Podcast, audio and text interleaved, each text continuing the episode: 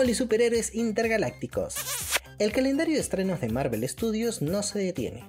Inclusive pese a que el poderoso Kang el Conquistador, bueno, el actor Jonathan Majors presuntamente haya agredido a su pareja. ¿Qué está pasando, doctor? ¿Qué está pasando? Uf, ese será tema de otro podcast porque el futuro de la carrera del actor pende de un hilo. No cabe duda que es un estúpido. Hoy nos toca hablar acerca de la película que ya nos respira en la nuca, Guardianes de la Galaxia Volumen 3 la tercera cinta de Star-Lord y compañía que podría representar el final del camino de alguno de nuestros personajes favoritos.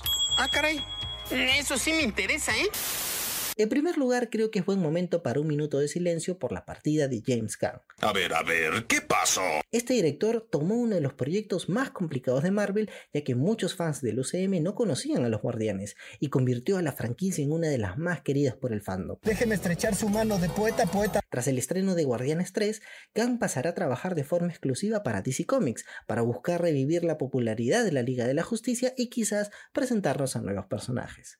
Pero volvamos a Marvel. El 5 de mayo se estrenará la tercera cinta de la saga de los Guardianes y como es habitual en cualquier trilogía del UCM, algunos personajes morirán o abandonarán el universo cinematográfico de forma definitiva. Si ya saben cómo me pongo, ¿para qué me invitan? Tan solo en el primer tráiler de la película vemos a Rocket alejado del equipo. En la divertida escena de ese planeta extraño de animales humanoides, baja el equipo de la nave y no se encuentra el mapache entre ellos. ¿Será una señal de su muerte?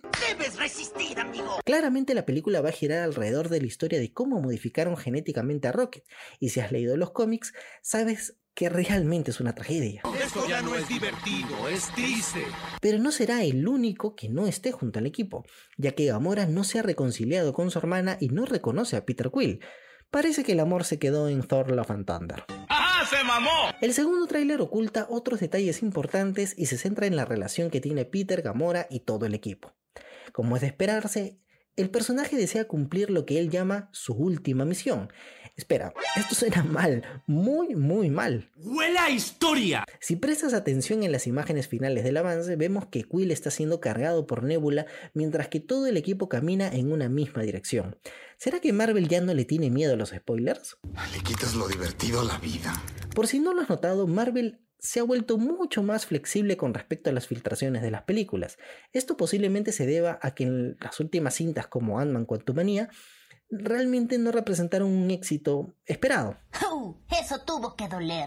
Si revisas el canal de YouTube de Marvel encontrarás hasta 11 clips de la película que parecen desconexos, pero aquí estamos para unir los puntos. Hagámoslo. Comencemos por lo más obvio.